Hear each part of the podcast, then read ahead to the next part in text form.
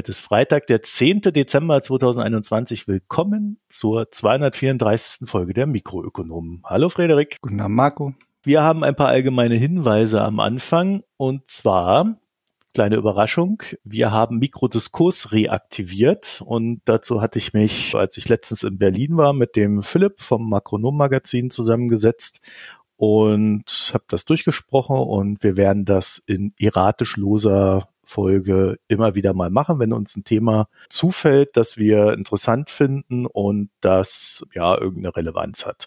Und gestartet haben wir, naja, aufsetzend auf dem Koalitionsvertrag mit der Frage, taugt der was im Sinne zur Erreichung des 1,5 Grad Klimazieles?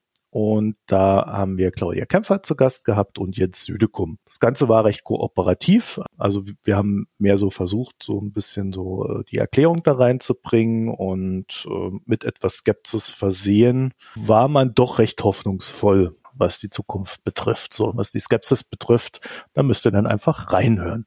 Das ist nämlich auch ein guter Moment, dem Premium-Feed zu abonnieren. Dahinter steckt das Ganze nämlich noch. Und wie ihr wisst, wollen wir ja 100 neue Abonnenten gewinnen. Und nachdem ich das erzählt habe, haben wir auch schon einen neuen gewonnen. Also sind es jetzt nur noch 99, die wir da brauchen, hm. damit wir hier für die Podcastenden eine Entlastung hinbekommen, dass wir jemanden anstellen können oder beauftragen können, die Folgen zu schneiden. Ne? Also zumindest diese wöchentlichen hier. Dann haben wir im Premium-Feed noch eine Buchbesprechung. Die habe ich dann aber aus Versehen auch gleich in den freien Feed reingestellt, weil ich übermüdet war. Also das heißt, die war zwar auch im Premium-Feed, aber die war nie exklusiv im Premium-Feed. Dazu kann ich aber noch sagen, dass wir dann zu der Buchbesprechung noch ein Mikrogespräch mit der Autorin haben werden, sprich mit Luna Al-Muslim. Das habe ich gestern aufgenommen und ist etwas länger geworden. Das heißt, das wird dann irgendwann die Tage rauskommen, wenn ich es dann geschafft habe zu schneiden. Und solche Zeiten dazwischen würden sich verringern. Würdet ihr mehr abonnieren, könnten wir jemanden engagieren. Genau, das ist die Idee. Vor allen Dingen aber auch können wir uns mehr auf die Folgen konzentrieren. Das ist also wäre eine große Hilfe, wenn wir das schaffen würden. Ja, und dann haben wir noch zwei Folgen bei der Foreign Times, die ich dieses Jahr, so Gott will, Termine stehen schon fest, aber wie das ja immer so ist, ne? Was nicht im Kasten ist, ist nicht im Kasten. Also ich habe noch zwei Termine für zwei Folgen oh, bei der Foreign Times, einmal Armenien und einmal der aktuelle große Russland-Komplex mit jeweils zwei Expertinnen jeweils einer für eine Folge, also zwei insgesamt. Naja, ihr wisst, was ich meine. Dann haben wir noch unseren schönen Newsletter ja, der, der, der ist da, aber ich komme aus bekannten Gründen da nicht dazu. Aber ich habe ja gesagt, zu Weihnachten gibt's da bestimmt eine kleine Überraschung, sprich ein Newsletter. So, in jedem Fall möchten wir uns aber für die Spenden, Premium-Abos und Daueraufträge in den letzten Wochen bedanken, auch die Verlängerungen, die da stattfanden. Und ich würde mal darauf hinweisen, wenn ihr auf www.mikroökonomen.de geht, dann gibt's dort oben das Team und bei das Team sind jeweils äh, Amazon-Wunschlisten verlinkt. Der Fred hat noch keine, muss man dazu sagen, hat er mir noch nicht geschickt. Werde auch keine haben, da ich Amazon nicht unterstützen möchte. Ach so, einer bist du. Naja, wir anderen sind da völlig äh, schamlos. Und ich möchte nieder mit der heimischen Wirtschaft. Und ich würde ja vorschlagen, da ich weiß, dass bei Hanna besonders äh, stressig war ähm, mit den immer wieder Folgen produzieren, obwohl sie eigentlich ja viele, viele andere Dinge zu tun hatte und ich ihr dafür sehr, sehr, sehr, sehr dankbar bin, würde ich vorschlagen, geht doch da mal vorbei und äh, geht vor allen Dingen bei Hanna vorbei. um ihr ein kleines Dankeschön zukommen zu lassen zu Weihnachten. Wenn ihr uns kontaktieren möchtet, uns heißt in dem Falle meistens mich, dann schreibt ihr eine E-Mail mh.mikroökonomen.de und ansonsten findet ihr uns auch auf Twitter und Reddit jeweils als Mikroökonomen.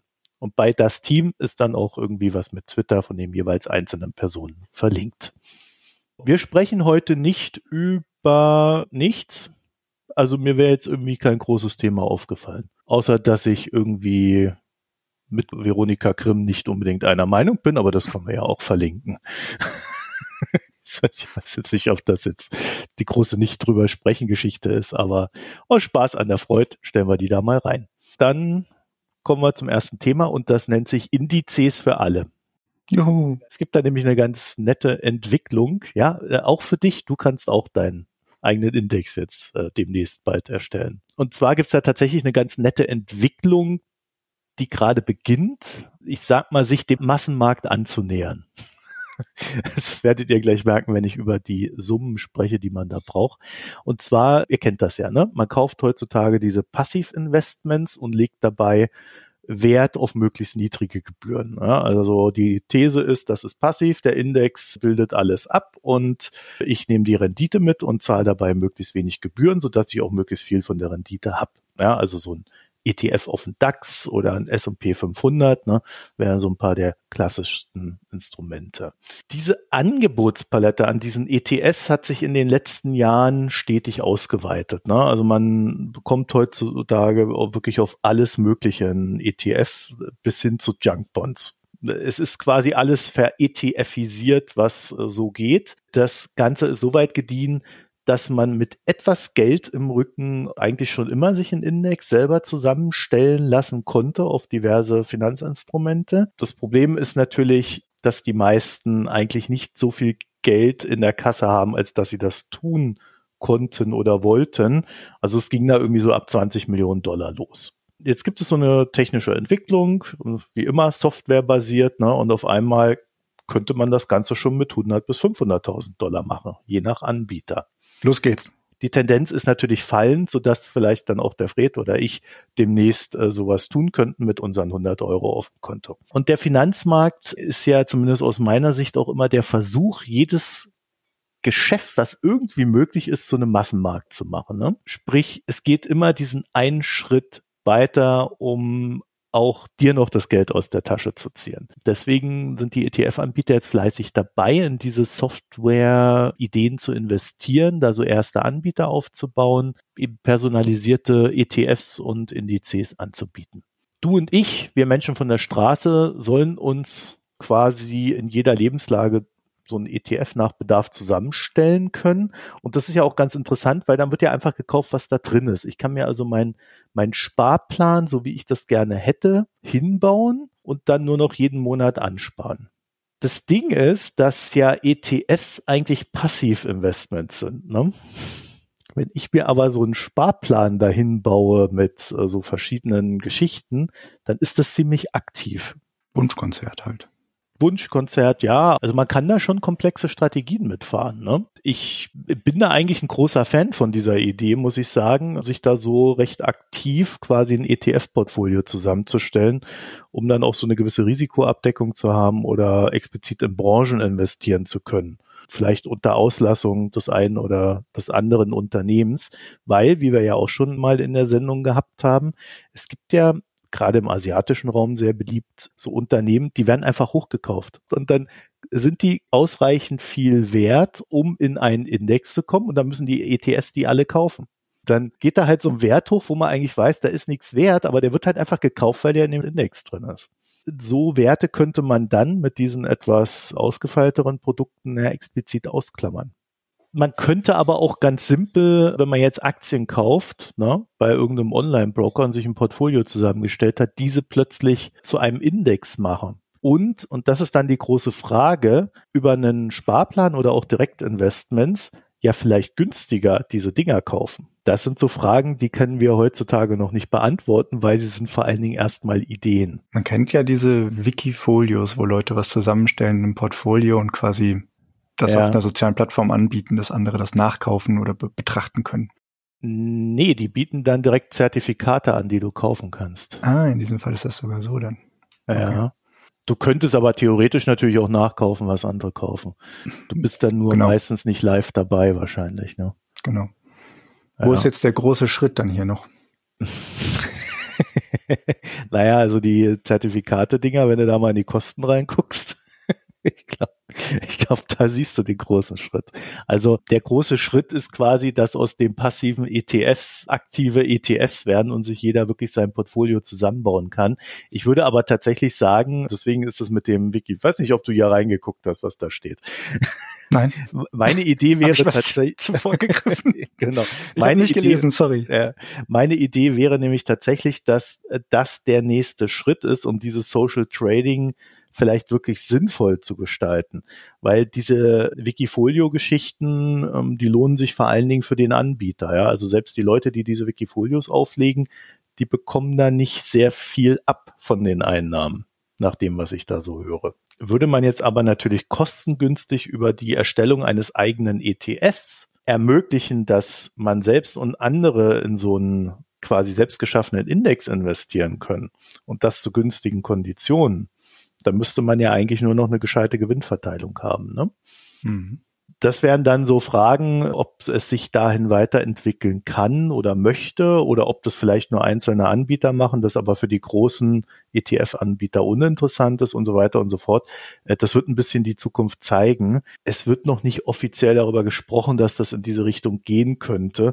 Mich würde aber wundern, wenn die da nicht diese Idee dazu haben, weil ich ja auch grundsätzlich der Meinung bin, dass wenn ich eine Idee habe, haben die andere schon zehnmal gehabt. Ne? Jedenfalls könnte man so auch als der Aufleger eines Sparproduktes Zusatzeinnahmen generieren, die man ja dann auch wiederum, das wäre dann vielleicht der, der Dreh, in sein eigenes Sparprodukt reinvestiert, automatisiert. Ja, also es wäre ja eigentlich ein ziemlich normales Finanzmarktkonstrukt, mhm. dass dann halt die Gewinne da ordentlich aufgeteilt werden untereinander. Man kann das Ding, glaube ich, recht weit denken. Zum Beispiel könnte man einen Index aus Kohle- und Windkraftunternehmen generieren wenn man der Meinung ist, dass man mit beiden Geld verdienen kann, ne? was ja teilweise auch wirklich gerade der Fall ist. Jedenfalls äh, wird es aus meiner Sicht dann tatsächlich auch so sein, dass wir hier so eine so eine Art Mixtur aus marktorientierten Produkten und indi mit individuellem Einschlag wieder vermehrt sehen werden, also weniger passiv wo Menschen wieder versuchen, eine Mehrperformance erzie zu erzielen, als sie einen Index anbietet. Also ich würde das auch mehr im Sinne von Investmenttrends sehen dahinter steht dann auch noch die Idee, dass es für den Einzelnen halt auch möglich wird, Fragmente an Aktien zu kaufen. Ne? Also so ein ETF-Anbieter sammelt ja auch das Geld ein und investiert das dann. Und wenn ich halt nur eine Viertelaktie kaufe, ja, dann kauft er mir die trotzdem. Ist ja kein Problem. Er selber kauft ja viel mehr, weil er mehrere Sparverträge hat. Naja, also das sind auch noch so Sachen, die da mit reinkommen und ja, man könnte dann, das fand ich auch eine ganz nette Idee, gegen Jahresende so die Underperformer aus seinem Portfolio raushauen, sprich meistens die Verlustpositionen, um sie dann, naja, steuerlich gegenrechnen zu können zum Jahresende. Na? Also haust die Verluste raus, hast dann sie quasi realisiert und rechnest bei den Gewinnen die Verluste entgegen und hast weniger Steuer zu bezahlen. Ja, das sind alles so Spielchen, die machst du in einem aktuellen Index momentan nicht wenn du da so ein ETF kaufst. Und dann gibt's natürlich sehr lustiges Research zu diesen ganzen Geschichten, weil, pass auf, Fred, jetzt, das ist die große Erkenntnis. Ein gut getimter Verkauf von Steueroptimierung bringt ein Prozent mehr Rendite. Wahrlich. Ja, bin da an dem Wort gut getimed hängen geblieben, an den zwei Worten. Weil das, hm. ist so, das ist so der Klassiker des Börsenhandels. Ja, mhm, hätte, ja. Ich, hätte also, ich Apple bei einem Dollar gekauft, dann wäre ich. Ja, also in die Zukunft äh, einfach ein bisschen mit der Glaskugel schauen und dann weißt du halt, wann das Timing passt. Genau. Die Sache ist eigentlich klar. Es ist natürlich im gewissen Sinne sinnvoll, vielleicht am Ende so eine äh, Verlustposition rauszuhauen, aber gut getimed ist dann doch eher ja, ein bisschen Tinnef. Nimmt ja auch an, dass Menschen einschätzen können, was überhaupt ein gutes Timing wäre für die Renditeoptimierung. Ja, hinterher kann ich dir das ganz genau sagen, was richtig gewesen wäre. Klar, das, das traue ich mir auch zu, ungefähr zumindest. Ja. Aber ich würde ja mal ganz klar sagen, die meisten Leute handeln eben nicht rein steueroptimiert oder renditeoptimiert, sondern ganz viele Leute handeln ja einfach aus einer gewissen Überzeugung, dass sie ein Unternehmen gut finden. Und wenn sie dann sehen, das kracht richtig gerade runter und sie wollen jetzt äh, nach Möglichkeit das fallende Messer auffangen, dann verkaufen sie halt. Da ist nichts mit gutem Timing ganz wenig wird da normalerweise realisiert, wenn es oben ist. Genau, also äh, die Psychologie ist, ist ja immer der größte Feind. Aber unabhängig davon würde ich mal sagen, ich glaube, das Ganze wird sich am Ende an den Kosten bemessen und wir sehen ja jetzt, okay, von 20 Millionen auf 100.000 runter. Das ist ja schon mal okay. Aber da sind noch ein paar Schritte, ehe das so beim normalen Bürger ankommt. Ne? Damit der anfängt, sich seine Indizes zu bauen. Das ist eine Zehntelwohnung in München, also von dem her eigentlich nicht viel. Ich weiß auch nicht, ob das normale Bürger sind, die sich eine Wohnung in München kaufen. Bisher war es jedenfalls so, und ich glaube, das ist das ganze Ding, je aktiver ein Investment ist, desto teurer ist es. Was aber auch daran lag, dass man das ja nicht selber gemacht hat, sondern es im Regelfall einem Fondsmanager oder ähnlichen oblag, äh, diese Überperformance zu erzielen. Und der hat sich das natürlich ordentlich vergüten lassen. Deswegen zählt für mich an der Stelle, Technologien öffnen Märkte und die Idee, nicht alles passiv zu investieren, wird wieder lebendiger. Das ist an sich eine interessante Richtung. Ich bin skeptisch ob sich das so manifestieren wird, wie du es gerade vorher sagst. Ja, das ist ja eine Entwicklung, die jetzt, glaube ich, über ein paar Jahre erfolgen wird. Also da sehen wir nichts morgen. Am Ende, ich meine, wenn so eine Software steht, was hast du denn da noch für Kosten? Äh, überschaubar, auf jeden Fall. Kommt natürlich darauf an, wie das dann an den Markt gebracht wird. Genau, also ob die normalen Bürger dann wirklich so lustig sind, sich die ETFs zusammenzubauen oder ähnliches. Das ist, glaube ich, noch so eine Hemmschwelle. Da muss man ja schon recht informiert sein. Eben, das ist das gleiche Problem wie bei ganz normalem aktiven Investment, also jetzt in, was ich, Einzelauswahl von Aktien oder sowas. Die meisten Leute machen das vielleicht, weil sie ein, zwei Unternehmen gut finden, aber wirklich eine tiefgehende Analyse des Ganzen ist eigentlich nicht im Sinne des Otto-Normalverbrauchers. Die meisten wollen ja nur eine stabile Rendite, die quasi ihr Gespartes erhält. Da wir nachher noch ein paar Seitenhiebe auf Tesla haben, sage ich mal, also ich glaube, sehr viele Leute, die in Tesla investiert haben, sind erstaunlich gut über diesen Laden informiert. Ob das allerdings gut ist, wäre dann die nächste Frage. so, du hast jetzt irgendwas zum Mindestlohn anzumerken. Ja, wer hingegen sich nämlich gar nicht was da leisten könnte in dieser Richtung, sei es normaler ETF, sei es äh, selbst zusammengestellter oder sei es auch nur ein bisschen Aktieninvestment, sind diejenigen, die derzeit noch 9,60 Euro pro Stunde kriegen. Ja, aber bald auch 10,41 Euro oder sowas, ne? Ja, genau, ja. genau. Das ist auch so die Tendenz, die man eben gerade sieht. Also mir ist das in letzter Zeit wieder ein bisschen öfter untergekommen, dass Leute über den Mindestlohn reden und jetzt natürlich mit dem Koalitionsvertrag, dass dann die 12 Euro diskutiert werden. Das ist auch nicht unumstritten, ob das eine richtige Entscheidung war, das jetzt so abrupt hochzuheben oder nicht. Aber ich wollte das Ganze gerne mal mit ein paar Gedanken beleuchten. Also nochmal kurz zum, als Recap quasi. Wie war es früher? Wir hatten 2015 die Einführung des Mindestlohns. Dann derzeit liegt er jetzt so bei 9,60 Euro die Stunde. Denn Anfang nächsten Jahres wird er ein bisschen angehoben um 32 Cent auf 9,92 Euro. Und dann Mitte nächsten Jahres, also Juli 22, soll es dann auf 10,45 Euro kommen. Das war die Zahl, die du wohl so noch im Kopf hattest. Die Koalition, also unsere Ampelkoalition, hat sich ja darauf geeinigt in ihrem Koalitionspapier, dass sie eine einmalige Anhebung dieses Mindestlohns haben möchte, und zwar auf die 12 Euro glatt. Hm. Wann denn? Steht das dabei? Das steht nicht dabei, genau. Das ist erstmal komplett offen gelassen. Da wir aber derzeit eben die Beschlussfassung so haben, die bis Juli 22 quasi schon vorausgegriffen hat, was äh, sich an Entwicklung ergeben wird. Und da die Zuwächse auch im Verhältnis zu dem, was wir vorher hatten, auch eher mal etwas höher ausfallen jetzt, also gute 50 Cent von Januar auf Juli 22, ist es wohl eher zu erwarten, dass das jetzt so erstmal abgehandelt wird wie beschlossen dass man dann davon ausgehen kann, dass es wohl Januar 23, also zur nächsten Erhöhungsrunde quasi dann diese einmalige Anhebung stattfinden wird. Das heißt, es dauert erstmal noch ein ganzes Jahr auf jeden Fall. Ja, also man kann auf alle Fälle sagen, dass mit dieser einmaligen Anhebung dann die Differenz einmalig quasi geschlossen wird, ne? Die Differenz zu? Naja, zwischen den 10,45 waren es jetzt, glaube ich, ne? Mhm. Die dann sein werden. Genau zu den zwölf. Achso, ja, das ist korrekt, genau. Also das wird wirklich nur einmalig hochgeschraubt. Nee, ich habe das nur deswegen gesagt, weil es gab die Spekulation, dass man, weil es gibt ja ein Problem bei dieser Mindestlohngeschichte, dass ja eigentlich eine unabhängige Kommission den bestimmen soll. Ne? Genau. Und äh, aber die Koalition, äh, die Ampelkoalition, um genau zu sein, hat ja jetzt beschlossen, dass sie den gerne bei zwölf hätte. Und wenn man mhm. dann von einer einmaligen Anhebung spricht, deutet es sehr stark darauf hin, dass man politisch eingreifen wird. Mhm. Und ich meine mich an eine Diskussion zu erinnern, die ungefähr so lautete, wenn die Politik signalisiert, dass sie den Mindestlohn auf zwölf festsetzen möchte, dann könnte man der Mindestlohnkommission ja etwas zeitlichen Spielraum lassen, so dass sie das von sich aus macht, mhm. also dem Volk, so dass die Politik nicht wirklich direkt eingreifen muss, weil ja, ja, die Konstruktion so ist, dass das unabhängig alles passieren soll von der Politik. Genau, das ist die Grundidee dahinter.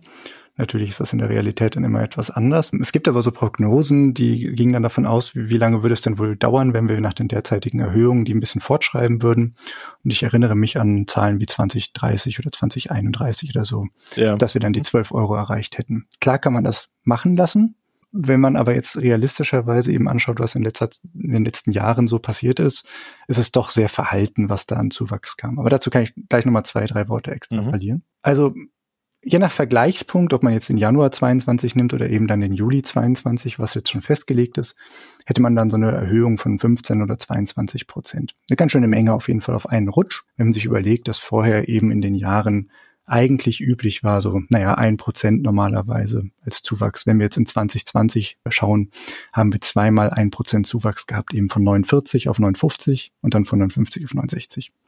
Das ist sehr wenig. Was jetzt also hier kurz noch anzumerken wäre, in der Diskussion, in der Fachliteratur oder in dem, sagen wir mal, in den wirtschaftspolitischen Blättern wird mit etwas unlauteren Mitteln argumentiert. Das möchte ich auch hier mal mahnend anmerken, weil ich finde es nicht in Ordnung, wenn man die ganzen, ja, wenn man die Zahlen so durcheinander wirft. Also Knabe et al. haben im Wirtschaftsdienst recht überzogen mit immer 25 Prozent gegenüber Erhöhungen 22 zu 21 argumentiert und gesagt, dass das alles ja dann so viel ansteigen würde. Rechnet man jetzt aber den bereits beschlossenen, also von der Mindestlohnkommission beschlossene Erhöhung raus, sind wir eben nur bei diesen 15 Prozent Erhöhungen. Und ich finde es dann eigentlich, ja, etwas unfair oder unangemessen, wenn man die ganze Zeit von diesen 25 Prozent redet, die letzten Endes nicht durch den politischen Willen zustande kamen, sondern eigentlich lediglich diese 15 Prozent, die noch oben drauf kamen, als politisches, ja, Novum quasi dazu kam. Solche Dinge werden da diskutiert, durcheinander geworfen und dann natürlich auch wieder ja, ein bisschen ideologisch aufgeladen. In der einen wie in der anderen Richtung, ja, nicht ganz so sauber betrachtet. Da würde ich mir wünschen, dass das ein bisschen anders, klarer diskutiert wird. Aber das nur als Anmerkung nebenher. Also Ampel macht jedenfalls einen großen Schritt in relativ kurzer Zeit. Und auf Bundesebene war das jetzt das erste Mal quasi. Und das wäre es dann jetzt auch gewesen erstmal, nach dem, was zumindest angekündigt ist. Aber im Koalitionsvertrag stehen dann auch eben ganz klar Unterstützung für eine EU-weite Regelung zu armutsfesten Mindestlöhnen. Das heißt, da geht's wieder ganz klar in die gleiche Richtung, ähnlich wie wir das vor wie viele Wochen ist es ja? Zwei Wochen, drei Wochen? Bei der Besprechung des Gutachtens des Sachverständigenrats für die wirtschaftliche ich fürchte, es sind drei Wochen, oder? Drei Wochen, glaube ich, ja. Jedenfalls bei der Begutachtung, nein, sorry, bei der Besprechung des Gutachtens haben wir genau darüber ja auch geredet, dass ganz gerne diese EU-Regelungen, EU-Richtlinien und so weiter wieder vorgeschoben werden, um zu sehen, wie man sich denn dann weiterentwickeln möchte in Deutschland.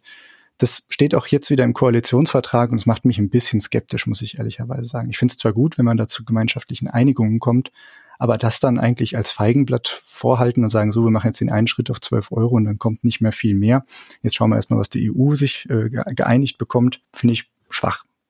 Also ganz generell natürlich ist es eine super Sache, führt zu besserer Entlohnung von, man sagt, bis zu acht Millionen Beschäftigten. Und das ist auf jeden Fall eine ganz schöne Hausnummer. An sich toll, aber ich kann natürlich auch wieder hier wieder etwas Salz in die Suppe streuen, weil wenn man sich das Ganze mit ein bisschen roher ansieht, wundern einen dann doch die ein oder anderen Details dazu wieder. Also ein, zwei Teile, ein, zwei Anmerkungen von mir. Thema Grundsicherung. Die Idee eines Mindestlohns war ja ursprünglich mal, dass man entweder durch keine Aufstockung von staatlich, durch staatliche Leistungen mehr bei einer Vollzeitbeschäftigung an den Punkt kommt, dass man sich quasi selbst erhalten kann. Ist das jetzt irgendwie mit dem Mindestlohn in derzeitiger Form geschafft? Hm, sehr schwer zu beantworten.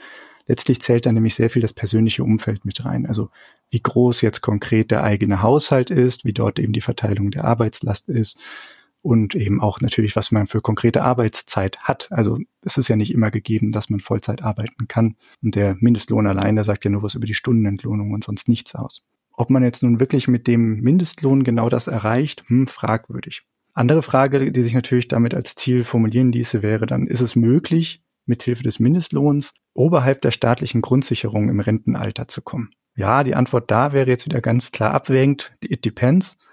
Wenn man ein Arbeitsleben von 45 Jahren annimmt, bei Vollzeit, bei 12 Euro Stundenlohn, reicht das nach derzeitigen Schätzung wohl so ganz knapp zum Überschreiten der Schwelle zur Grundsicherung. Das ist also genau das, was wir in einem Jahr dann wahrscheinlich haben werden. Dann sind wir an dem Level, wenn dann Leute 45 Jahre mit dem gleichen Lohn weiterarbeiten, kämen es wohl irgendwie gerade so hin, nicht mehr unter die Grundsicherung zu fallen. Ist also auch hier wieder fragwürdig, ist das wirklich nützlich, dieses Instrument Mindestlohn, um eine Grundsicherung in diesem Maße herbeizuführen? Naja, also auf alle Fälle wäre man dann mal an einem Punkt, wo die Leute, die da arbeiten, gut, bei 45 Jahren, da kann man sich fragen, wer kriegt das heutzutage noch hin? Ne? Genau. Äh, aber lassen wir es mal so stehen. Äh, auf alle Fälle wäre man dann an einem Punkt, wo das, was man arbeitet, dazu führt, dass man, naja, sich seine Rente erarbeitet hat. Und das war ja vorher bei weitem nicht der Fall. Tja, wann wäre das der Fall? Man geht davon aus, zumindest in der Wissenschaft, das ist relativ breit anerkannt so, dass man dafür 60 Prozent des Medianlohns bräuchte. Das wäre dann ein relativ auskömmliches Niveau. Vielleicht hier wieder für diejenigen, die es jetzt gerade nicht ganz auf dem Schirm haben, Median ist eben das 50. Perzentil, also die Trennung der Gesamt Grundgesamtheit. Das ist was anderes als der Mittelwert eben. Und davon dann 60 Prozent zu nehmen. Das ist nicht das 30. sondern wiederum eben was anderes. Das ist hier eine wichtige Unterscheidung. Man geht also davon aus, was macht denn quasi die Mitte der Gesellschaft, was verdienen die? Nehmen wir davon 60 Prozent als Stundenlohn. Wenn wir jetzt das Ganze zum jetzigen Zeitpunkt ansetzen, wären wir so bei ungefähr 12,42 Euro notwendiger Mindestlohn. Das sind ungefähr 29 Prozent mehr als das, was wir derzeit haben. Die derzeit festgelegten 9,60 Euro sind. Also eine ganz schöne Menge mehr. Da ist eine große Lücke. Und ab 2023 prognostiziert man jetzt eben, also durch diese Fortschreibung quasi in Modellen, wo man sagen kann, gut, Lohnentwicklung geht so und so voran.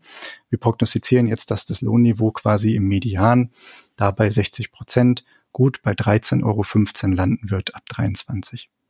Das wiederum wären dann circa immer noch 9,5 Prozent mehr als das, was die Ampel mit den 12 Euro plant. Also auch hier immer noch zu anzumerken, dass der große Schritt, der gemacht wird mit dieser einmaligen Erhöhung, zwar dazu führt, die Lücke kleiner zu machen, das kann man durchaus vorhersehen, aber es ist immer noch nicht weg. Und zum anderen ist es natürlich immer noch die Frage, hm, wie viel bringt das denn jetzt wirklich und wie passt es sich überhaupt langfristig dann an oder wird die Lücke dann einfach nur wieder auseinandergehen? Weil, wie du schon gesagt hast, es gibt immer noch die Mindestlohnkommission, die danach wieder weiter entscheiden soll. Kann also sehr gut sein, dass die danach dann sagen, so, wir hatten jetzt die einmalige Erhöhung, Jetzt gehen wir erstmal ganz langsam wieder vorwärts und schauen wieder, dass sich das ganz Stück für Stück anpasst. Und dann bei stetiger Lohnentwicklung wird es natürlich dann wieder dazu führen, dass diese Schere da ein bisschen auseinanderklafft zwischen dem, was man eigentlich bräuchte, wissenschaftlich gefordert, und dem, was eben dann wirklich gegeben wird. Ja, zumal man ja davon ausgehen muss, dass in der Mindestlohnkommission kein Konsens darüber herrscht, dass einmal diese, überhaupt die an, einmalige Anpassung auf 12 Euro okay ist. Genau. Und dann natürlich in der Folge auch, dass der neu geschaffene Abstand gewahrt wird. Es, es ist ja nicht so, dass jetzt gesagt wird, das, was ihr beschließt, plus immer 1,50 Euro, sondern wir erhöhen sie einmalig nominell einfach auf 12 Euro. Und danach schauen wir wieder, wie die Entwicklung weitergeht. Aber wie du schon sagst, also da herrscht ja auch nicht wirklich ein Konsens darüber. Diese Mindestlohnkommission, die ist äh, hälftig besetzt aus Arbeitgeber und hälftig aus Arbeitnehmerinnenkreisen. Und äh, entsprechend sind da natürlich dann auch verschiedene äh, Interessensgruppen, die aufeinander prallen. Das Ganze wird beraten von einem wissenschaftlichen Gremium, die aber wiederum kein Stimmrecht in dem Sinne haben. Also da ist ein interessanter Diskurs, der da zustande kommt und es ist noch ganz und gar nicht klar, wie sich das weiterentwickeln wird. Aber es ist klar, dass da Diskussionen zustande kommen werden. Diese Schere, die ich jetzt angesprochen habe, die gibt's aber auch ganz generell, denn selbst wenn wir jetzt nicht eben diese 60 Prozent Medianlohn als äh, Zielmarke ansetzen würden, und da quasi so einen kleinen Gap identifizieren, sondern wenn wir ganz generell sagen, so, wir haben jetzt immer einen festgesetzten Mindestlohn von sagen wir 12 Euro und der ist jetzt eben gerade einfach erstmal so fix und wir passen den jetzt dann, wie es früher üblich war, eben prozentual wieder ein Stück für Stück eben an. Dafür gibt es dann gewisse Referenzwerte, die zur, zur Rate gezogen werden. Und das orientiert sich eben einfach nachlaufend an der Tarifentwicklung. Das heißt, das ist genau das, was eben auch gerade schon angesprochen wurde. Es ist ein Aushandlungsprozess. Wie viel kann gezahlt werden? Wie viel, also wie viel sind ArbeitgeberInnen eigentlich überhaupt bereit zur Verfügung zu stellen? Wie viel schaffen sie? Wie viel können sie stemmen oder trauen sich zu? Denn letzten Endes ist das ja hier Gesetz, was geschrieben wird. Also die müssen das dann zwingend auch so leisten. Das Problem, was sich daraus dann ergibt, ist, dass wir einfach eben eine Schere, die dort existiert, weiter erhalten werden, weil wir eben einen relativen Zuwachs immer nur haben und relativ zu einer kleineren Grundmenge, also sagen wir 12 Euro, ist immer weniger als eine größere Grundmenge, zwei Prozent von sagen wir 12 Euro einen Cent. Das heißt, eine bestehende Lohnschere kann eigentlich niemals abgebaut werden, sondern über eine langfristige Entwicklung bei gleichbleibender Erhöhung würden wir zu dem gleichen Problem wieder kommen, dass das auseinanderklafft. Nun ist es also so, man kann zwei Möglichkeiten eigentlich zur Rate ziehen. Entweder haben wir langfristig immer überproportionalen Zuwachs bei Mindestlöhnen. Das heißt, wenn wir jetzt zwei Prozent äh, bei Tarifentwicklung sehen, dann müsste man ganz klar sagen, so wir brauchen mehr als zwei Prozent, sagen wir drei oder vier Prozent oder was auch immer für den Mindestlohn als Erhöhung, damit man hier Stück für Stück das Ganze ein bisschen auskontert. Das ist durchaus in den letzten äh, Jahren passiert, aber eben da wir wissen, dass es sehr wenig war, ist natürlich fragwürdig, ob wir uns überhaupt nominell auf einen Wert zu bewegen, der erstrebenswert ist. Dann ist eben natürlich die andere Möglichkeit zu sagen, so, wir müssen jetzt grundsätzlich die Bemessungsgrundlage ändern. Dafür könnte man beispielsweise eben diese 60 Prozent des Medianlohns heranziehen, welche ja, breiten Konsens findet eigentlich. Das würde wiederum dann eben diese Schere ganz generell verringern, weil man eben einen festgesetzten, dynamisch sich verändernden Wert hätte und der nicht eben von einem Ausgangswert quasi sich nur entwickeln muss. Als weiteres Problem für Mindestlohnthematiken ist es immer noch zu nennen, dass nicht die voll ausgebildeten und hervorragend im Leben situierten Menschen den Mindestlohn erhalten, sondern im Normalfall diejenigen, die in etwas mit, niedrigem, pass auf. Ja, mit niedrigem Bildungsniveau normalerweise im Arbeitsmarkt sich positionieren müssen. Ja. Und dort haben wir das Problem, dass die ganz oft eben in Minijobs landen oder im besten Fall dann eben in Midi-Jobs. Minijobs haben aber immer noch eine festgesetzte Grenze, genauso wie Minijobs, von 450 Euro, die beitrags- und steuerfrei eben bezogen werden können. Erhöhen wir jetzt den Mindestlohn, muss sich damit automatisch eigentlich die Arbeitszeit verringern. Weil sonst hätten diejenigen, die Arbeitnehmerinnen, die sich in so einer Minijob-Situation befinden, im Nachhinein ein sinkendes Nettoeinkommen, weil wenn sie eben diese 450 Euro überschreiten, müssen sie Beiträge und Steuern zahlen und das würde für die sich letzten Endes nicht auszahlen. Es ist so, dass der, dieser Minijob-Grenze ähm, eben von 400 auf 450 Euro in 2013 erhöht wurde. Das ist jetzt schon wieder acht Jahre her oder fast neun sogar. Und die Einführung des Mindestlohns in 2015, da war dann also quasi umgerechnet mit dem Lohn, der dort festgesetzt wurde, eine Arbeitszeit von 12,2 Stunden möglich bei den 450 Euro, die einem zur Verfügung stehen. Und ja, die Ampel plant natürlich auch darauf, dass sie dann eben äquivalent ein, ein 10 Stunden, eine 10-Stunden-Woche quasi zulassen wollen. Das heißt, bei 12 Euro Mindestlohn hätten wir eine Grenze von 520 Euro, die verdient werden darf für die Minijobber, bevor sie dann eben in die Beitrags- und Steuerpflicht kämen. Nun ist natürlich immer noch fragwürdig, ob das eine Anpassung ist, die gerechtfertigt ist und ob überhaupt 10 Stunden pro Woche ein sinnvoller Wert ist, den man so ansetzen möchte. Ganz selten, ganz, ganz selten wird die Arbeitszeit beibehalten. Das hat sich schon bei Anführung des Mindestlohns gezeigt oder geschweige denn erhöht, dass wirklich dann eben Minijobs äh, umgewandelt werden in Midi-Jobs oder sogar größeres, weil gemerkt wird, so wir brauchen jetzt hier einen entsprechenden Schwellwert, dass die Leute weiter bei uns bleiben als Arbeitskräfte. Wir sehen im Normalfall eigentlich, dass die Erhöhung eines Mindestlohns zu Verminderungen der Arbeitszeiten führen werden. Also das wird wohl auch diesmal nicht anders laufen. In der Regel ist es nämlich von trotzdem von Arbeitsnehmern und Arbeitnehmerinnen nicht gewünscht, wenn sie bereits nur zehn Stunden oder vielleicht jetzt elf oder zwölf Stunden arbeiten pro Woche, dass sie das noch verringern. Im Normalfall ist es durch Umfragen durchaus bekannt, dass genau die Leute, die in diesem Job sind, sehr viel mehr arbeiten wollen, aber denen die Möglichkeit eben nicht zur Verfügung steht. Ganz im Gegensatz zu anderen Beschäftigten, wo wir eben auch aus Umfragen wissen, wer Vollzeit arbeitet, würde meistens in Deutschland gerne reduzieren. Viele wollen eigentlich nur 30 Stunden arbeiten oder in der Richtung. Also hier ist auf jeden Fall wieder ein kleines Problem dadurch entstanden, wenn wir den Stundenlohn anheben, reduziert sich automatisch die Arbeitszeit, die man investieren kann und ohne eben unter, über diese Schwelle zu kommen, was durchaus ein, ja, ein negativer Anreiz da ist, das zu tun. Das Problem dabei ist natürlich, dass Minijobs ganz oft auf so ein bestimmtes Arbeitspensum zurechtgeschnitten sind. Also entweder hast du dann eine Arbeitsverdichtung, also eine höhere Belastung in der gleichen Zeit, das ist durchaus denkbar, dass also quasi einfach wegrationalisiert wird. Weil die ja schon versucht haben, äh, die, über diese 520 Euro das aufzufangen, ne? Genau. Dann haben sie eben gesagt, so zehn Stunden die Woche, das ist quasi die Grenze, die die jetzt arbiträr festgelegt haben für einen Minijob. Und der Plan ist eben auch, das langfristig immer wieder anzupassen. Die haben also quasi die Stundengrenze festgelegt, rechnen dann mit dem variablen Mindestlohn aus, was ist die Grenze für einen Minijob, was sollte man machen. Zehn Stunden mal Mindestlohn. Das ist geplant, das anzupassen, aber ich stelle halt in Frage, ob diese 10-Stunden-Grenze wirklich ähm, so schlau gewählt ist. Hm. Und ob das wirklich sinnvoll ist, da eine Stundenbegrenzung einzuführen, eine Lohnbegrenzung und damit dann wieder diese andere Grenze auszurichten. Als anderes Problem natürlich kommt noch hinzu, Überstunden sind auch sehr wahrscheinlich. Die werden dann im Normalfall unbezahlt abgeleistet. Es verschiebt sich also relativ viel dann wieder in den Schwarzarbeitsbereich. Da werden wiederum Arbeitnehmerinnenrechte sehr stark mit äh, eingeschränkt, weil die können sich im Normalfall nicht durchsetzen. Die haben keine starke Verhandlungsmacht oder keine starke Verhandlungsposition.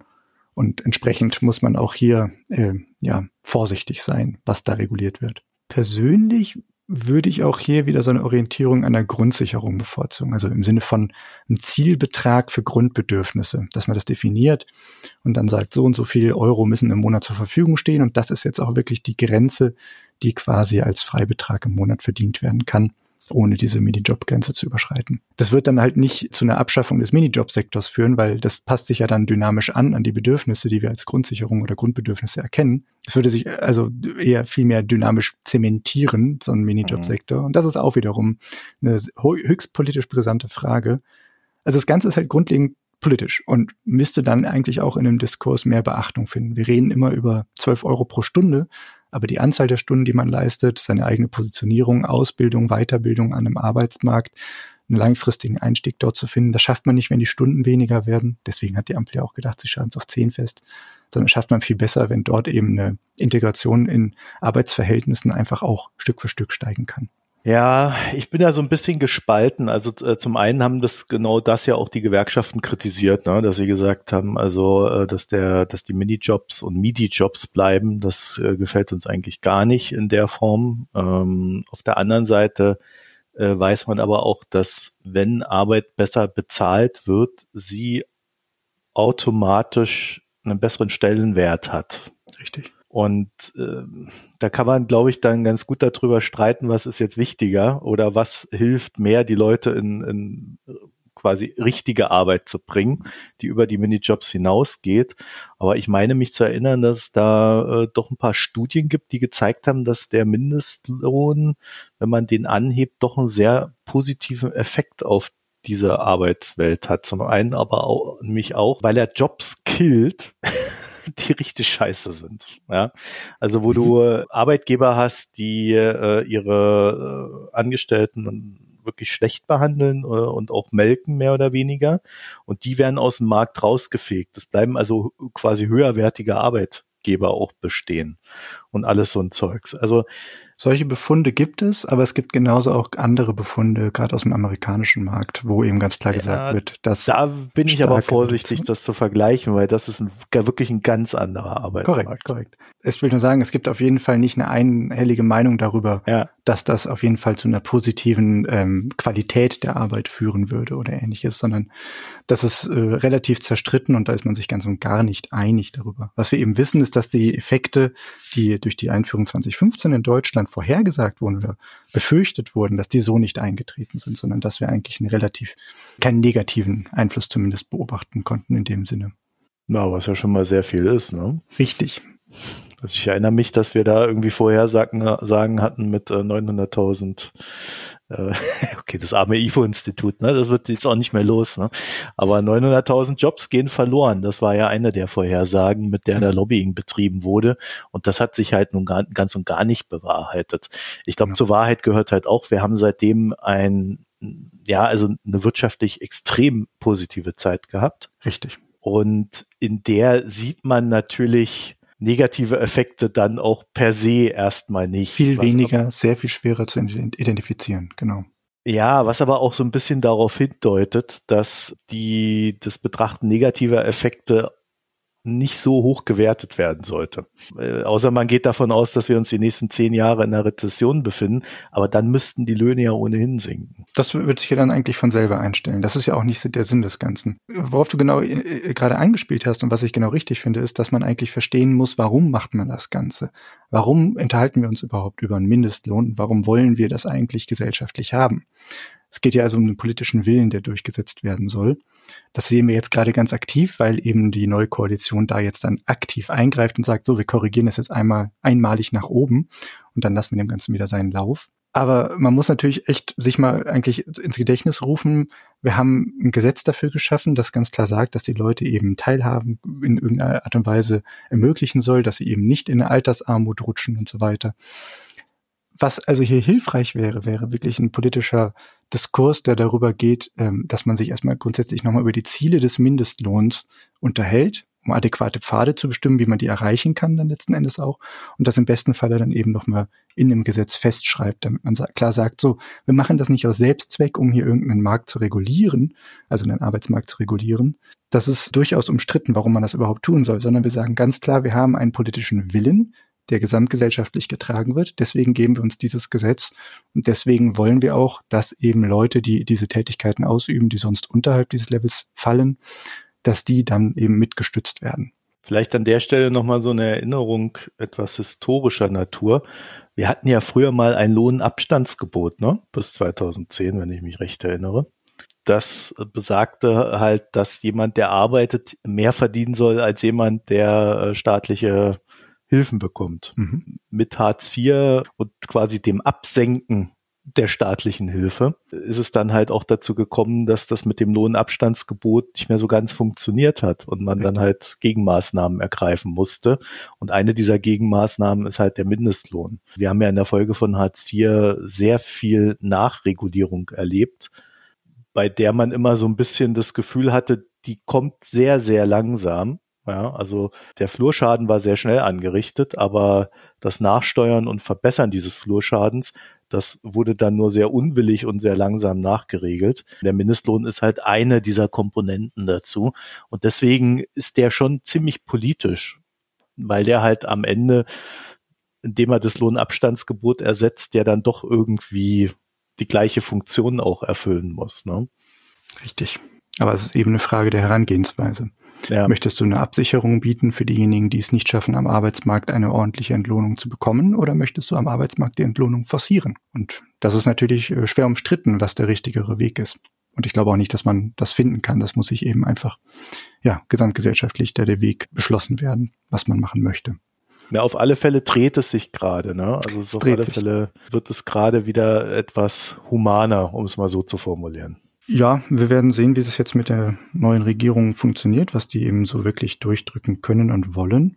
Man darf mal verhalten vorsichtig positiv gestimmt sein, dass das jetzt erstmal in die richtige Richtung geht, aber es gibt natürlich auch sofort wieder Unkenrufe. Na klar, haben wir jetzt die 12 Euro durchgedrückt, aber wenn wir doch jetzt schon wissen aus wissenschaftlicher Perspektive, dass das viel zu wenig ist, dann äh, gibt es Menschen, die darauf hinweisen, dass das ja eigentlich letzten Endes ein sehr konservatives Vorgehen doch nur war, gar nicht so progressiv wie jetzt eben die Ampel sich gerne darstellt, sondern dass es vielmehr eigentlich nur ein Aufholen der verschlafenen Jahre war und wir jetzt eigentlich immer noch auf einem zu niedrigen Level sind. Ja, so könnte man das auch sehen. Das ja. ist natürlich sehr negativ gedacht erstmal, also sehr pessimistisch. Ich persönlich sehe das ganz positiv. Die Leute haben es jetzt geschafft, endlich mal da einen Schritt vorwärts zu machen und auch einen richtige, kräftige, einen kräftigen Zuwachs eben herbeizuführen für die Mindestlöhne. Wie gesagt, es betrifft Millionen an Menschen. Wir haben ja auch aber wann war das denn? Vor ein paar Wochen, Monaten sogar schon eher mal, auf Twitter diese schöne Tabelle gehabt mit den äh, Berufszweigen, die das betreffen würde. Da haben wir aber beide irgendwie so Zweifel gehabt, ob mhm. das realistisch ist, was da. Vielleicht können wir die nochmal ausgraben und in den Shownotes verlinken. Das war eine sehr interessante ja. Tabelle, so mit 30, 40 Berufen oder so. Und da waren wirklich einige dabei, bei denen man gar nicht erwartet hätte. Zahntechniker zum Beispiel, ja. Sowas, genau. Also das ist ja eigentlich ein Bereich, bei dem man weiß, dass da Gold vergraben ist. Und ja, in meinen Zehen zum eben. Beispiel. und das ist schon ein bisschen komisch, dass genau die Leute ja. dann, dann davon betroffen werden. Aber das geht dann genau wieder eben auf die Arbeitszeit. Die Leute sind im Zweifelsfall wohl Vollzeit angestellt und haben dann aber im Vergleich zu ihrem äh, Gesamtbruttolohn eben einfach einen zu niedrigen Stundenlohn, dass sie dann genau damit einfallen wieder. Das ja. ist dann eben genau das Gegenteil von diesem Minijobber-Problem, was ich gerade aufgezeigt ich habe. Meinte man da auch irgendwelche Hilfen in diesen Berufen. Ne? Also das war mir, also ein Zahntechniker, ich hat, wir hatten da auch verschiedene Sachen gegoogelt, wie viele Leute mhm. die da verdienen. Ne? Äh, also das, das hat irgendwie nicht hingehauen, was mhm. da stand. Aber beim Mindestlohn, ich finde das grundsätzlich eine, eine gute Entwicklung, äh, eine gute Entscheidung. Aber ich glaube, wir müssen uns halt auch vergegenwärtigen, dass damit der Mindestlohn äh, jetzt eine politische Geschichte geworden ist. Also Richtig. das wird sich nicht mehr wegbekommen lassen. Wir werden bei den nächsten Wahlen wieder darüber diskutieren, wo muss der Mindestlohn Mindestlohn hin. Und ich glaube, ein letztes noch, Tom Krebs hat für das IMK ja mal eine Studie gemacht, Auswirkungen Mindestlohn, positiv, negativ. Mhm. Und das Fazit war, bis 12 Euro gar kein Problem. Mhm. So ab 13 Euro wird's negativ. Ja, das wäre ja so ungefähr die Richtung, die man derzeit mhm. eben auch in diesen 60 Prozent des Medianlohns sieht. Genau. Also das ist, ähm, ja, wie gesagt, derzeit bei so 12,5 Euro ungefähr ja. und geht dann eben jetzt. Ja, ich habe das auch nur erwähnt, weil sich da so verdichtet, dass diese 12 Euro, 12,50 Euro, dass das auf alle Fälle erstmal ein fairer Ansatz ist, in diese Richtung zu gehen. Genau. Also ich denke auch, das ist, äh, ist äh, alles eine gute Richtung. Wir müssen uns jetzt ein bisschen im Blick behalten, wie sich das entwickelt. Aber genug über solche politischen Dinge geredet. Lass uns mal wieder zurück in die Finanzwelt. Ja, sprudeln. genau. Erstmal ein bisschen, wieder ein bisschen Quatsch, äh, Quatsch und Tratsch, würde ich sagen. Klatsch und ja. Tratsch. So, also die Leute, die richtig viel Geld haben und das an den Kapitalmarkt pumpen. Lass mal ja, mit dir reden. Ja, nur bedingt. Also äh, ich nehme das so ein bisschen als Aufhänger nebendran, um das Ganze etwas sagen wir mal, launiger zu gestalten. Aber im Großen und Ganzen möchte ich eigentlich darüber sprechen, dass wir in den letzten Wochen etwas häufiger die Frage angetragen bekommen haben, ja, wie seht ihr denn die aktuellen Bewertungen? Äh, ist da nicht eine Immobilienblase? Ja, klar. Was ist denn, ich bin mir da nicht so klar, aber darüber werden wir gleich reden, wie ich das mit den Blasen sehe und wie ich sie verstehe. Ich habe nämlich echt auch einen Begriff mit diesen Blasen und Bubbles, äh, die da immer so definiert und gesehen werden. Da bin ich gespannt. Und ich dachte wir, ich habe da auch mich recht bedeckt gehalten, gerade auch auf Twitter, was das Thema betrifft, weil ich mir dachte, wir sprechen einfach mal in der Sendung drüber, macht ja Sinn. Ne? Mhm. Tatsächlich ging es äh, hauptsächlich um Immobilien- und Tech-Aktien, aber auch so Märkte im Gesamten. Ne? Also DAX kommt auch manchem recht hoch bewertet vor. Und im Regelfall meint man auch genau das, ne? so eine gewisse Überbewertung. Ein Vermögenswert X ist zu teuer. Und wenn etwas zu teuer ist, ja, dann müsste ja doch in dieser Marktlogik mit Preisen und so weiter doch der Preis eigentlich fallen. Das ist doch ja ökonomische Grundlehre, ne? Und dass die Preise dann aber im Regelfall weiter steigen, genau das bedeutet für viele Menschen so eine Blasenbildung. Ne? Also ich empfinde das als zu teuer, dann geht der Preis noch weiter hoch, das kann doch nur eine Blase sein dieser Vorwurf der Blase, ich nenne es mal Vorwurf, ja, der Blasenbildung, der steht immer in Verbindung mit der Idee eines kommenden Crashs, was mhm. natürlich ganz stark mit 2008 verlinkt ist. Ne? Also wir haben durch 2008 jetzt einfach so eine Generation, die hat Finanzkrise erlebt und die rekurriert auch immer wieder darauf, wenn sie aus einer eigenen Perspektive da drauf guckt. Für mich ist es halt so, das ist nicht ganz falsch, aber es lässt sehr viele Grauschattierungen aus. Grundsätzlich könnt ihr euch merken, Menschen sehen Bubbles immer dann, wenn sie sich, wie bei Immobilien, den Kauf eines Gutes nicht mehr leisten können. Ja, also das habe ich bei sehr vielen Gesprächen gelernt. In dem Moment, wo jemand sich eine Immobilie nicht mehr kaufen kann, findet er das zu teuer. immer. Weil die eigene Zahlungsbereitschaft überschritten ist, klar. Äh, äh, Fähigkeit. Oder sogar Fähigkeit. Ja, das ich stelle ich jetzt mal niemandem. Also ja, also oftmals ist es, glaube ich, die Zahlungsfähigkeit, weil ich habe dann schon beobachtet, äh, auch so, äh, wenn du dir dann gerade mal so München vor Augen führst, wo wir es noch hatten. Ja, ist ja ein schönes Beispiel eigentlich. Ne? Da sind ja die Immobilienpreise, äh, auch die Grundstückspreise in den letzten Jahren so dermaßen gestiegen, aber auch über längeren Zeitraum, dass man dann sehr gut beobachten konnte, wie das so durch die Schichten durchging, dass die Immobilienpreise als zu hoch empfunden wurden. Mhm. Also ich glaube schon, dass auch das gerade bei Immobilien sehr stark mit der eigenen Zahlungsfähigkeit korrespondiert. Ja, aber auch bei Aktien, ne? explizit bei Tesla zum Beispiel, die Vorstellungskraft dessen, was man da sieht, wird einfach überstiegen und die Vergleichswerte äh, hat Tesla halt weit hinter sich gelassen. Und dann guckt man halt auf so eine VW und denkt sich, naja, so ein Tesla kann ja eigentlich am Ende, selbst wenn das super läuft, dann sind sie halt der größte Autobauer der Welt. Also müsste man ja dann sie irgendwie mit Toyota und VW vergleichen. Mhm. Das ist dann halt das, wo sie enden. Das sprengt dann einfach die Vorstellungskraft, dass die jetzt mehr wert sein sollen als diese Unternehmen. Und ich würde es auch sofort unterschreiben und zu sagen, ja klar, die Aktie ist völlig überbewertet. Aber die Frage ist, ist es halt eine Bubble? Ne? Es ist dann halt auch in den meisten Fällen so, dass bei zu hohen Preisen, also selbst wenn man das anerkennt, ist halt erstmal nichts passiert. Die Preise steigen weiter und gerade bei Tesla sieht man das ja sehr schön. Die waren bei 150 Dollar überbewertet und ist ja dann bei 1000 nicht besser geworden. Hinter diesen Preissteigerungen steht natürlich auch so ein gewisser Renditezwang des Kapitalmarktes. Der ist ja zum einen Teil so aufgebaut oder zu einem großen Teil so aufgebaut, dass Institutionen, also Fonds, Hedgefonds, ETFs, Banken, wer auch immer, Geld einsammeln und dieses Geld renditträchtig anlegen.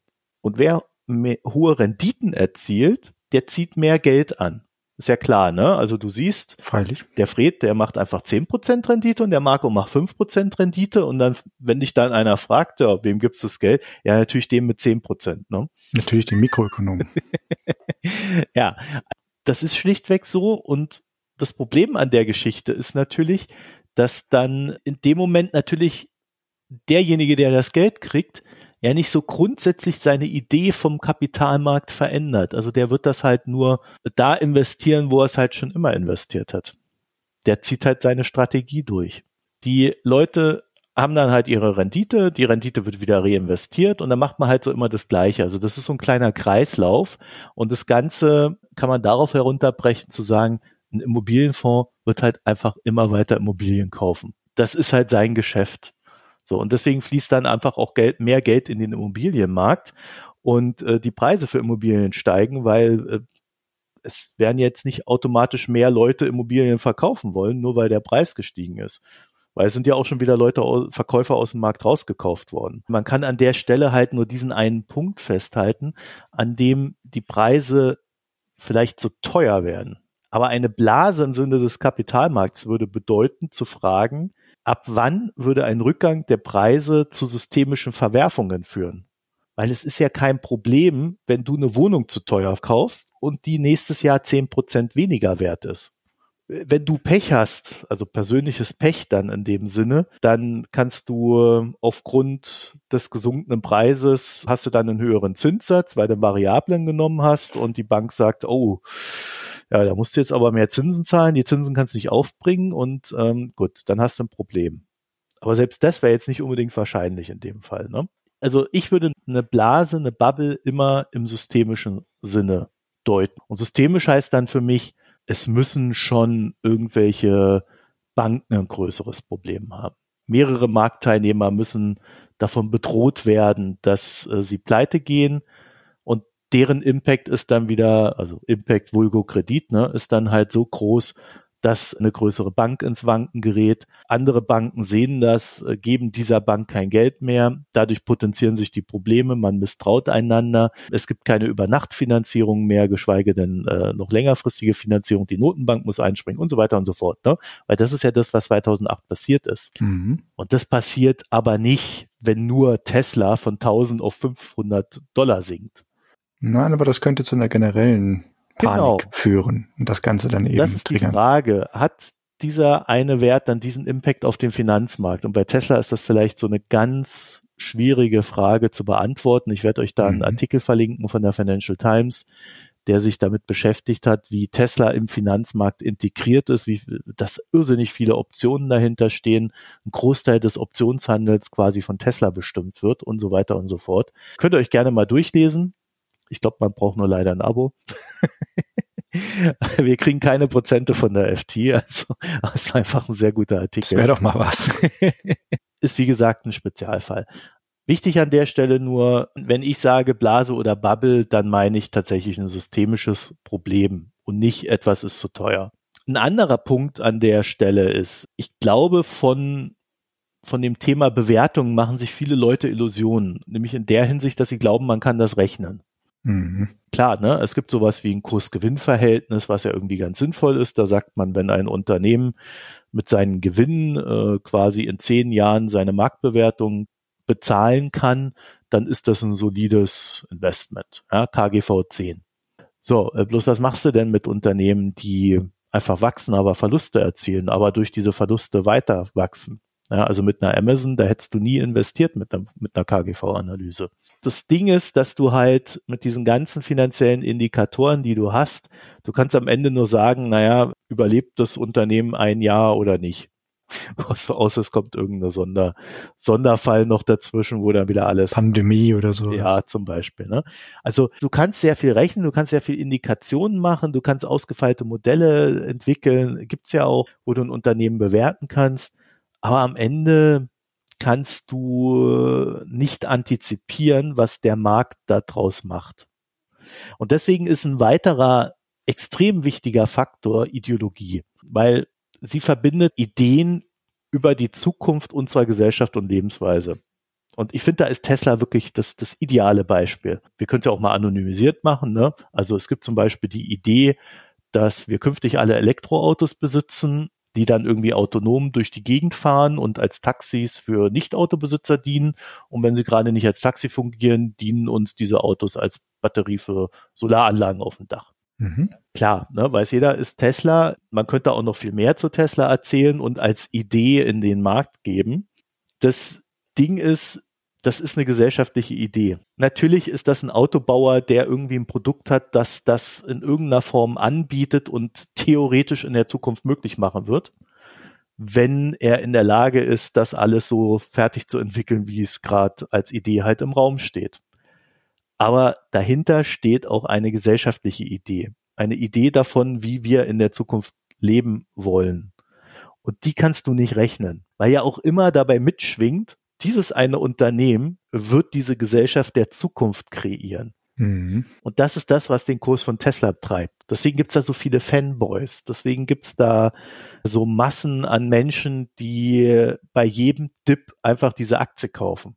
Weil sie halt nicht eine Bewertung kaufen, sondern eine Idee.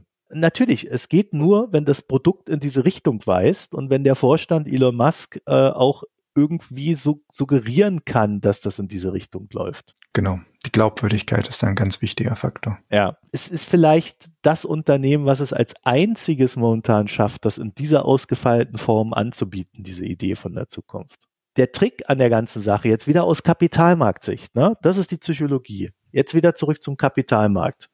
Diese Idee ist im Markt, das Produkt ist im Markt. Du siehst dieses Unternehmen und dieses Unternehmen verkauft immer mehr Autos. Das macht vielleicht sogar mal einen kleinen Gewinn, aber es entwickelt sich in Städten fort. Es muss aber überhaupt keinen Gewinn machen, weil es auch scheißegal ist, ob es einen Gewinn macht. Wichtig ist, du machst den Gewinn, weil der Aktienkurs steigt.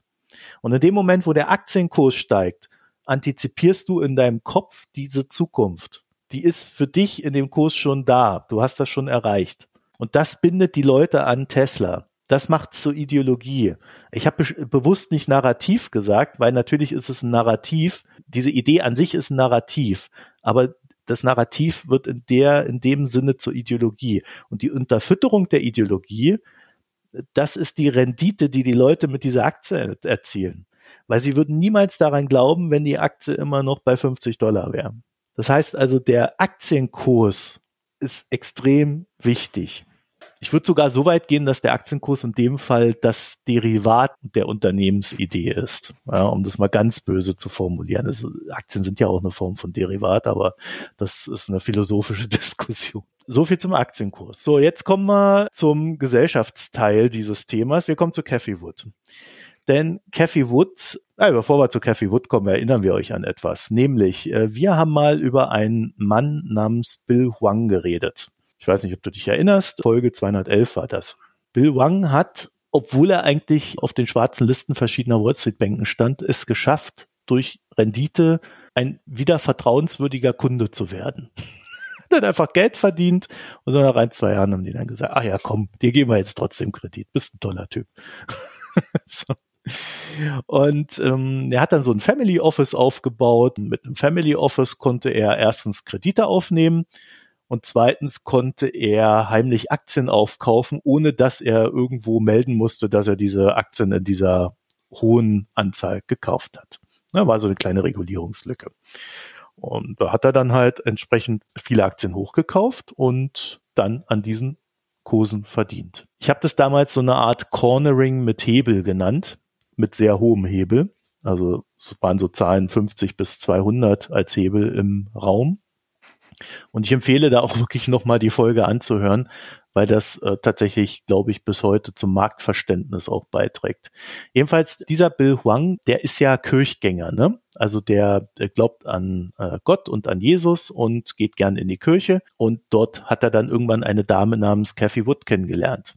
Das hat sie selber mal in einem Podcast erzählt, also ich denke mir das jetzt nicht aus.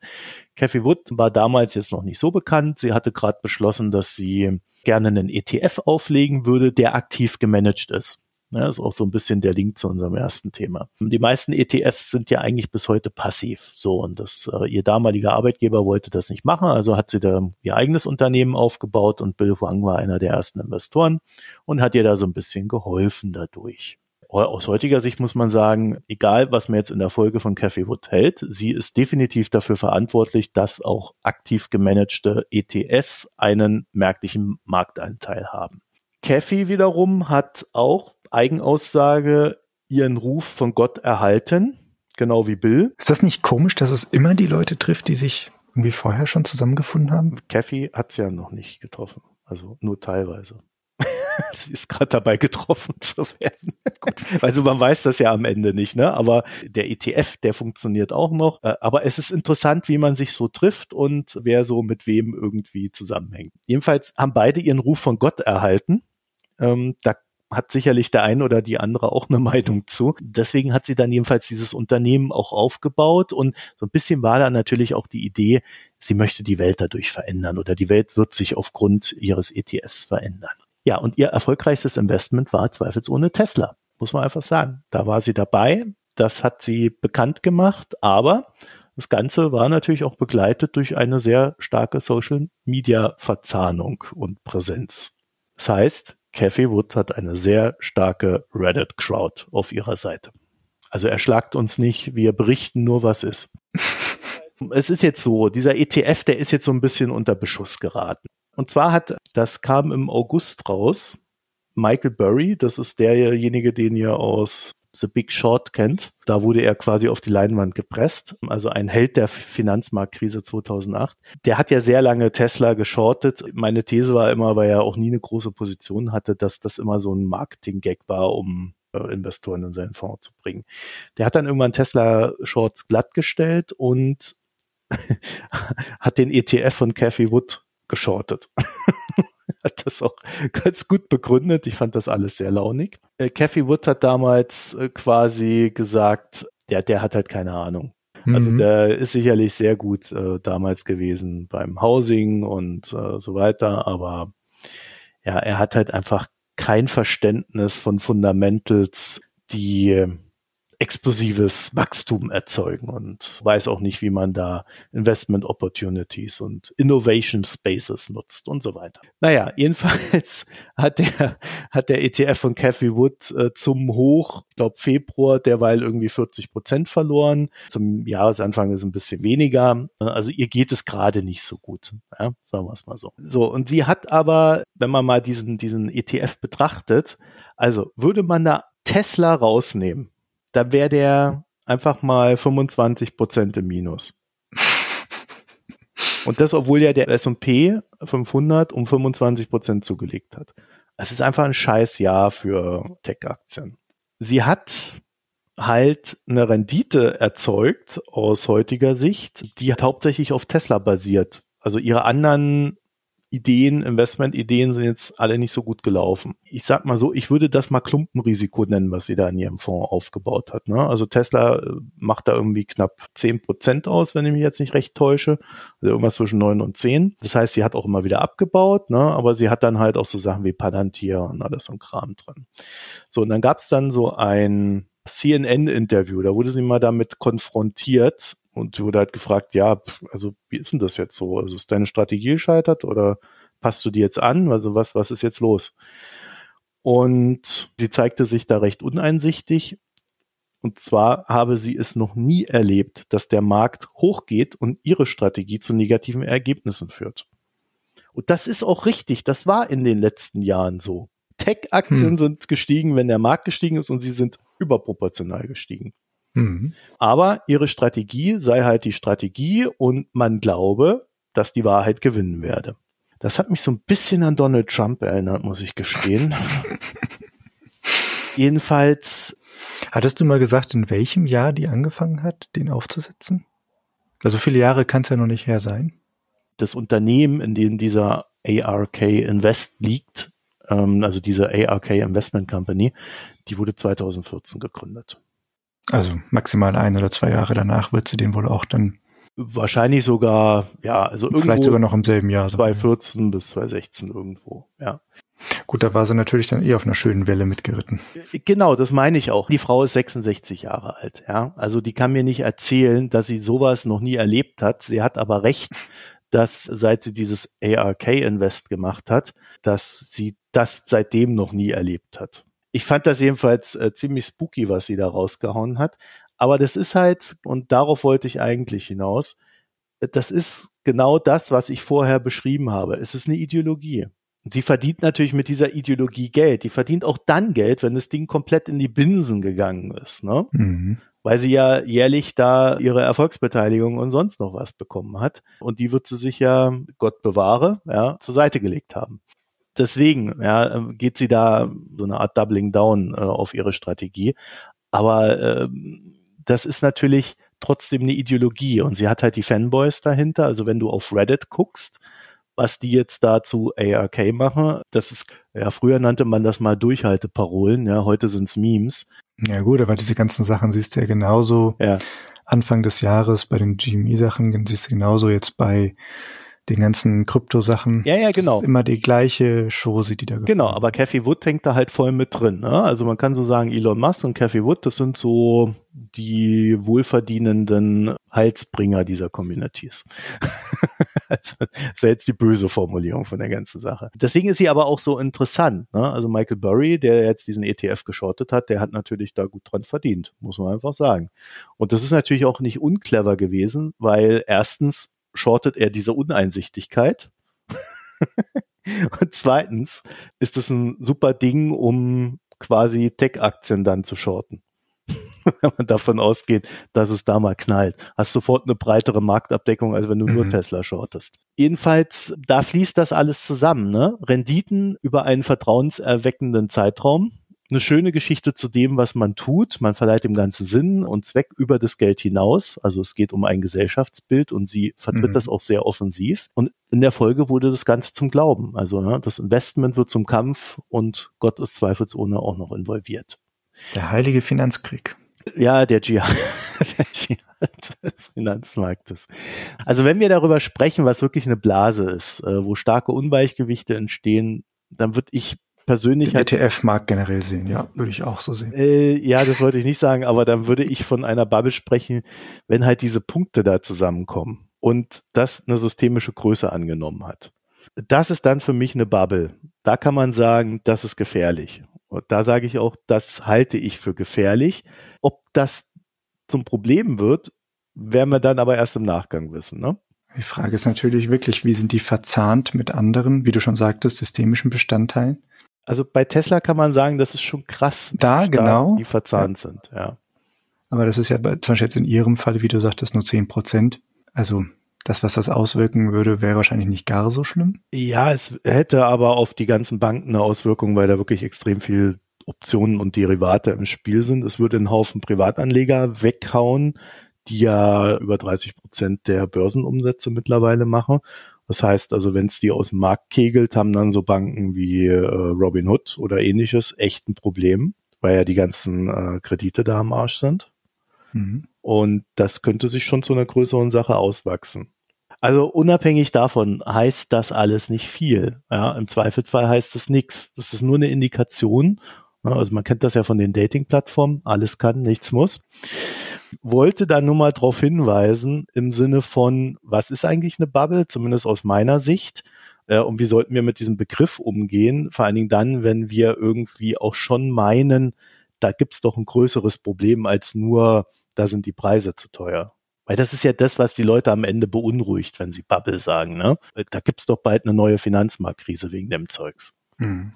Ich bin da sehr vorsichtig halt, also bei Immobilien sehe ich sie noch nicht auch wenn die Preise sicherlich hoch sind. Aber hier in dem Bereich, da sehe ich definitiv Also da würde ich zu 80 Prozent von der Bubble sprechen. Ja, und das Problem sind dann wohl eigentlich nicht die ursprünglichen Produkte, sondern wohl wiederum die Derivate, die darauf geschaltet werden. Ja, definitiv. So wie wir es schon kennen. Vor allen Dingen, weil ja diesmal die Derivate von den ganzen Privatanlegern gehandelt werden. Ne? Mhm. Danke, Robin Hood. Mhm. Demokratisierung des Finanzmarktes ja, nennt man das dann. Zweifelsohne. Aber wenn es da nicht läuft, sind natürlich die bösen äh, Banken und sonst wer schuld. Naja, aber die werden ja dann auch gerettet. Die Privatanleger kriegen nichts, da kannst du dir sicher sein. Das ist richtig. Das ist dann Privatrisiko natürlich auch. Ja.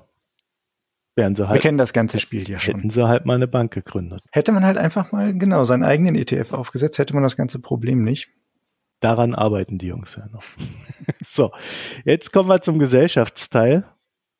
Und wir haben festgestellt, wir haben keine Picks. Die ganze Woche war langweilig. Nichts gefunden, was sich zu teilen lohnt. Ja, ich habe schon ein paar Sachen gefunden, die sich gelohnt hätten, aber äh, ich habe sie nicht fertig gelesen. also ich will jetzt auch nichts.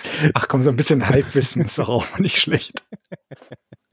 nee, also es gibt, äh, äh, gut, vielleicht äh, im, im New Yorker gab es einen äh, Artikel, den ich zur Hälfte bisher gelesen habe, ähm, The Paper Trail. Das ist mehr oder weniger ein Porträt von dem Chefredakteur der Novaya Gazeta, die ja oder der einen halben Nobelpreis ge gekriegt hat. Ich glaube, wer sich für sowas interessiert, der kann das mal lesen. Da ist dann auch viel drin, mit was die so zu kämpfen haben, was so ihre Strategien sind und, und so weiter und so fort. Also ich fand es bisher recht interessant. Aber ist ja so, ne, so klassischer New Yorker. Also ein langer Text, wo man mhm. sehr viel Details teilweise erfährt. Das schwer ist dann die Kernessenz rauszulesen. Und sich dann am Ende fragt, okay, warum habe ich es jetzt gelesen? Eigentlich nur, weil es mich interessiert hat, aber was habe ich jetzt gelernt? Hm. nee, also ja. ich fand's, ich fand's bisher ganz interessant, aber ich interessiere mich halt auch absolut für sowas. Ne? Deswegen, da braucht's ein Grundinteresse. Auch ein paar unserer HörerInnen sicher auch. Ja, so viel zum äh, Pix. Kommen wir zum Bier. Mm, Bier. Du hast ein Lamsbräu Winterfestbier getrunken. Ja, sogar noch gerade dabei. Gönne mir noch den letzten Achso, Rest. Ich trinke ein Sprechen. Brewdog Elvis Juice, aber das müsst ihr im, das müsst ihr euch suchen in unserem Archiv. Gibt's das Archiv schon wieder? Habe ich in einer der letzten Sendungen angekündigt, dass wir ah. auf unserer Internetseite endlich wieder die Datenbank auch für die Drinks und Picks haben. Hervorragend. Also einfach dann auf Episoden gehen, oben links und äh, dann kann man dort nach Stichworten suchen. Na gut, dann könnt ihr nachgucken, was Marco gerade trinkt, aber was ich gerade trinke, dazu kann ich euch zwei Takte erzählen. Neumarkt der Lamsbräu ist eine bekannte Brauerei ja eigentlich. Große Bio-Brauerei, die machen immer Naturlandsachen, das ist ganz lecker alles von denen. Auch die, das alkoholfreie Bier von denen, sehr gutes, äh, ich würde es mal fast Pilz nennen, vom geschmacklichen, von der geschmacklichen Richtung. Aber was ich hier gerade vor mir habe und was ich jetzt getrunken habe, ist das Winterfestbier. Das geben die im Sommer oder so, beziehungsweise zur, ja, zur Kerwa-Zeit so raus. Und eben dann auch jetzt äh, im Winter das ist aber, glaube ich, die gleiche Brauart, das gleiche Bier, was sie da rausgeben zu der Zeit. Das ist so ein schön kupferbräunliches, ja, schön helles Bier, hat aber geschmacklich eher was äh, richtig vollmundiges, was eher in die Richtung, ja, von so einem klassischen dunklen ähm, Lagerbier oder sowas gehen würde. Im Nachgeschmack, so im Hals hat man dann so ein bisschen diesen leichten Bockbiergeschmack, dieses leicht alkoholische, was so nachklingt noch. Und das ist eigentlich eine ganz, ganz runde Mischung, ohne dass es einem so richtig wegbrettert, wie so ein Bockbier das gerne tut. Es ist einfach, ja, vollmundig und rund und hat so ein bisschen, einen, ja, schön, macht einem le leicht rote Wangen und man freut sich quasi, dass die kalte Jahreszeit da ist. Malzig, kräftig, gut. Ich würde echt sagen, das lohnt sich. Kann man auf jeden Fall mal kaufen und trinken und genießen. Ich habe gerade festgestellt, dass ich das, dass ich den Elvis Juice doch noch nicht besprochen hatte. Ich habe irgendwie tausend andere Brewdog. Kiezkeule, Hast du vielleicht nur mal erwähnt oder so? Independent Pale Ale, äh, Dead Pony Club. oh Gott. Also ich ja. habe Elvis Juice auch schon mal getrunken. Bin ich hm. gespannt, was du jetzt dazu sagst dann. Ja, ich habe jetzt habe ich hier zwei Biere oder wie? Nein, also den hebe ich mir dann fürs nächste Mal auf, den Elvis Juice. Ich habe getrunken ein Hövels Original. Das kommt daher, wo der Fred herkommt. Fast fast. Und da steht drauf feinherbes Rotgold. Ich, ja, ehrlich gesagt, mir hat das überhaupt nicht geschmeckt. ich fand das schrecklich. Also ich ich habe dann auch geguckt, ne, also beim Bierindex hat's immerhin ein D mit 69 Prozent. Äh, da geht die Skala von A bis J. Mhm. Also das ist noch vor der Mitte. Mittelklasse? Ja. Ja, ich weiß nicht. Ich fand's sehr süffig. Geschmacklich mhm. hat mir das so überhaupt nichts gesagt. Also herb fand ich das schon gar nicht. Ja, das finde ich auch ist eine Fehlbeschreibung. Das war eher so, so, also ich, ich weiß nicht, leicht süßlich, ja, irgendwie mhm. sowas. Für mich schmeckt das immer sehr nach Kopfschmerzen. Ich würde davon nicht mehr als eine So viel habe ich davon zum Glück nicht getrunken, aber also ich fand's tendenziell wässrig. Ja, die Leute sagen dann immer süffig, ne? Aber dafür war es mm, irgendwie auch nicht mm, süß mm, genug. Ich konnte damit überhaupt nichts anfangen. Hast du das denn pur getrunken oder hast du da irgendwie zum Essen? Ja, ich muss dazu sagen, ich habe davor den Elvis Juice getrunken. Und der Elvis Juice, der ist ja, äh, das nennt sich Grapefruit Infused IPA. Das hat schon richtig Schmackes. Ne? Also ich könnte mir vorstellen, dass ich, nachdem ich dann den getrunken hatte und dann irgendwie so, was weiß ich, 20 Minuten später noch mal ein Glas von dem Hövels, mhm. dass dann meine Geschmacksnerven einfach schon, ich will jetzt nicht sagen tot waren, aber die, die haben dann so Mini-Geschmäcker einfach nicht mehr verarbeitet. Mhm. das wäre so, wäre so mein Ding. Aber ich meine, die Flasche sieht toll aus. Das ist wahr. Gutes Design auf jeden Fall. Ja, sieht so, Sticht im Regal heraus. Ja, es ist größer als eine normale Bierflasche, hat so ein bisschen was von Sekt, ne? So. Mhm. Aber äh, ja, also war jetzt irgendwie nicht so ganz meins. Ist auch ganz edel gestaltet, so mit dem Etikett. Ich finde, das machen die ganz gut, aber so der Inhalt ist ein bisschen, ja, langweilig. Worauf ich aber hinaus wollte in meiner Frage ist, ich würde sagen, zum Essen passt das ganz gut. Das kann man machen als so ein Bier so nebenher für, ja, das, wo man uns halt jetzt nicht sich hinsetzt und in Ruhe ein Bier genießen will, sondern einfach ein bisschen was ja, zum Runterspülen will. Dafür würde ich sagen, taugt das. Ich hatte das tatsächlich zum Essen und zwar hatte ich so ein, was war denn das, ein Auberginen-Dip mhm. und, so ein Kebab. Ja, die Dortmunder Kombi ist eigentlich ganz gut. Also, ja, gut, aber ich meine, äh, da war ordentlich Knoblauch drin in dem Auberginen-Zeugs. Vielleicht hast du dir auch einfach alle Geschmacksnerven betäubt und weißt gar nicht, wie gut dieses Hövels ist. Genau, also wahrscheinlich muss ich das einfach nochmal völlig unbefleckt trinken und dann wird das die große Erkenntnis sein. Unwahrscheinlich. Aber ich meine, wenn du es dir antun möchtest, wer wäre ich, dich davon abzuhalten? Ist ja immer gut, sich noch eine zweite Meinung zu machen und nicht nach dem ersten ja, Eindruck schon ja, irgendwas abzustempeln. Ja, ich mag ja eigentlich eher äh, so Rot, Rot, Gold und so weiter, aber mhm. in dem Fall hat's nicht gepasst. Naja, schade eigentlich. So läuft's manchmal. Aber dafür probiert man es ja, damit man sagen kann, dass es einem nicht gefällt. Ich trinke ja Bier auch nur für die Sendung hier. Ansonsten trinke ich ja kein Bier. Das ist sehr vernünftig. so, dann sind wir an der Stelle durch, oder? Auf jeden Fall. Gut, äh, ja, wir sind auch durch, das ist richtig. Wo ist denn meine? Ach so, wir sind im Zencast. Dann würde ich sagen, dann sind wir am Ende. Wir bedanken uns fürs Zuhören. Vielen Dank. Also vielen Dank an euch. www.mikroökonom.de, da mal draufgehen, da mal gucken. Oben rechts ist Premium, oben links also ist die Episodenliste mit der durchsuchbaren Liste. Also einfach nach dem Wort suchen, was ihr sucht. Man muss allerdings aufpassen, dass die richtige Liste angeklickt ist. Sonst, also wenn man bei Pix ist, findet man nicht unbedingt die Biere. Klammer auf, das ist mir gerade passiert, Klammer zu. Aber sie funktioniert soweit und äh, man, man findet da grundsätzlich das, was wir getrunken haben oder eben auch gepickt haben. Kommentare auch immer gern gesehen und ansonsten findet ihr uns auf Twitter und Reddit als Mikroökonom und meine E-Mail-Adresse habe ich euch am Anfang gesagt. Also euch eine schöne Zeit, bis bald, tschüss. Tschüss.